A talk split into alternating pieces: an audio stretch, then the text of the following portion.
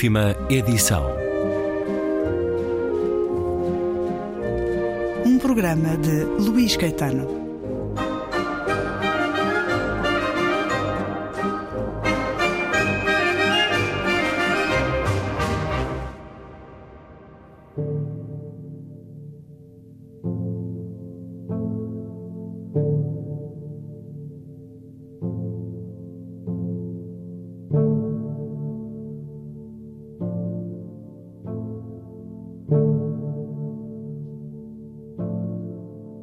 Um homem retira-se do mundo sem deixar de viver.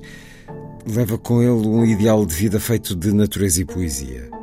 O japonês Kamono Shomai abandonou a civilização e a posse, aquilo que corrompe o ser humano, e rumou à espiritualidade e ao despojamento. Saiu da corte japonesa do século XII, abraçou os dias numa exígua cabana de montanha nos arredores de Kyoto um desejo sem tempo nem lugar.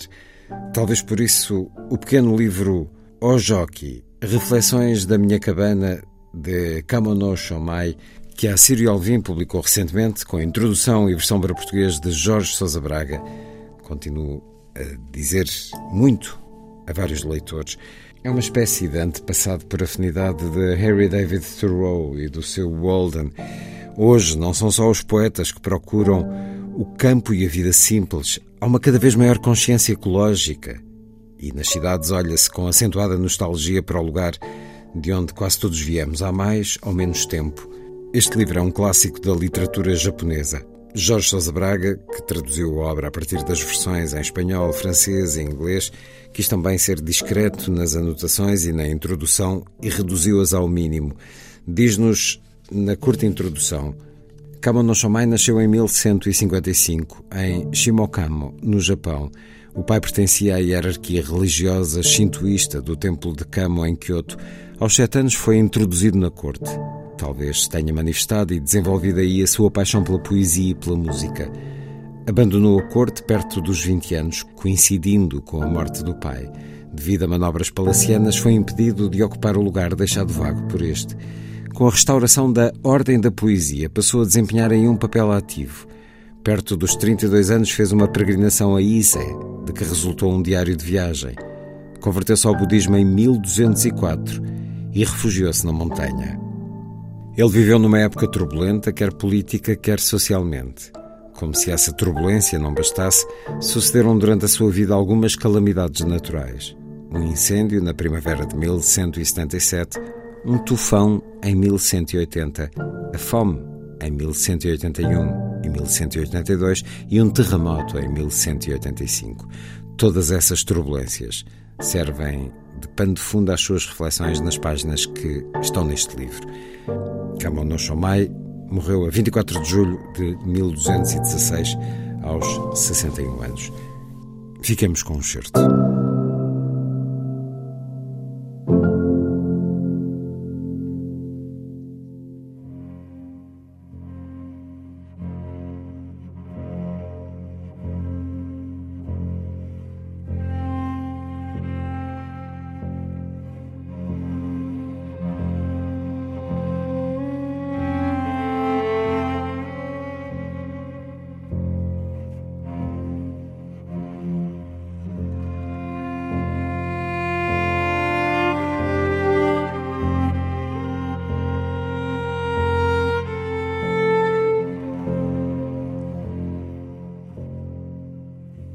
Uma pessoa humilde que vive perto da casa de um homem poderoso não pode, quando está contente, regozijar-se abertamente. Da mesma forma, quando a dor se torna insuportável, não pode chorar. Deve ser muito circunspecto e comportar-se com a humildade adequada.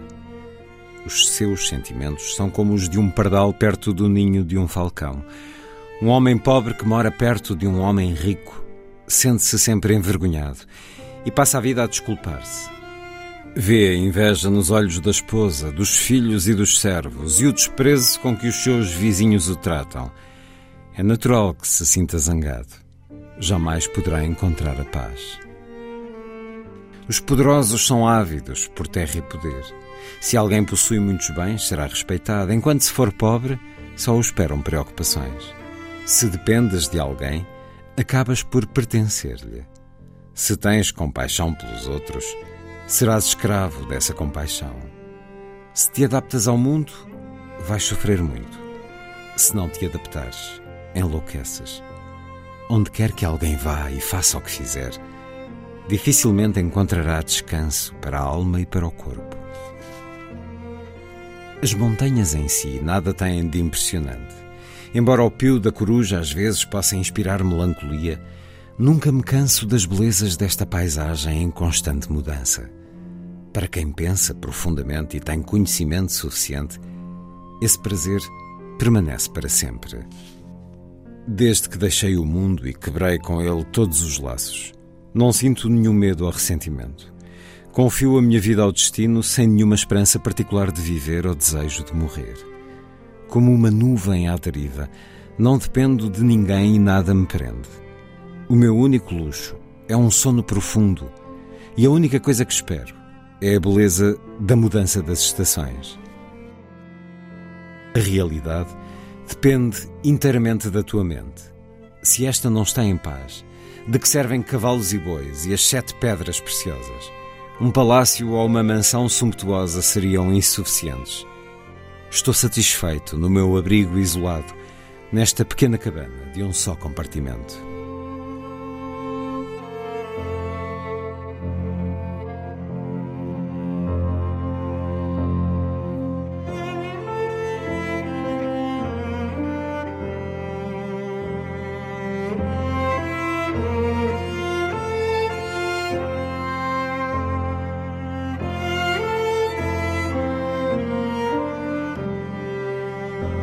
Momentos do livro Ojoki, Reflexões da Minha Cabana, do japonês Kamono Shomai, que nasceu em 1155.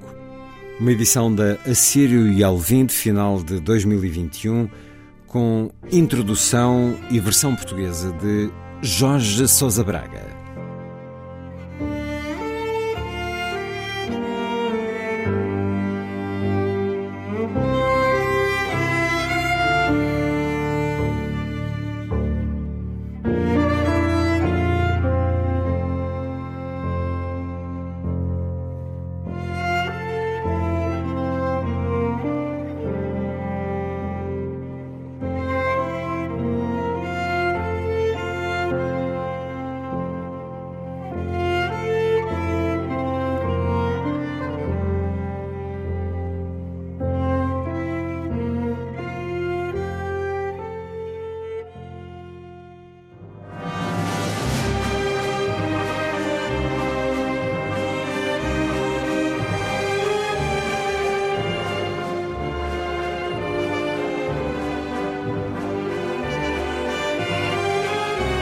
Última edição.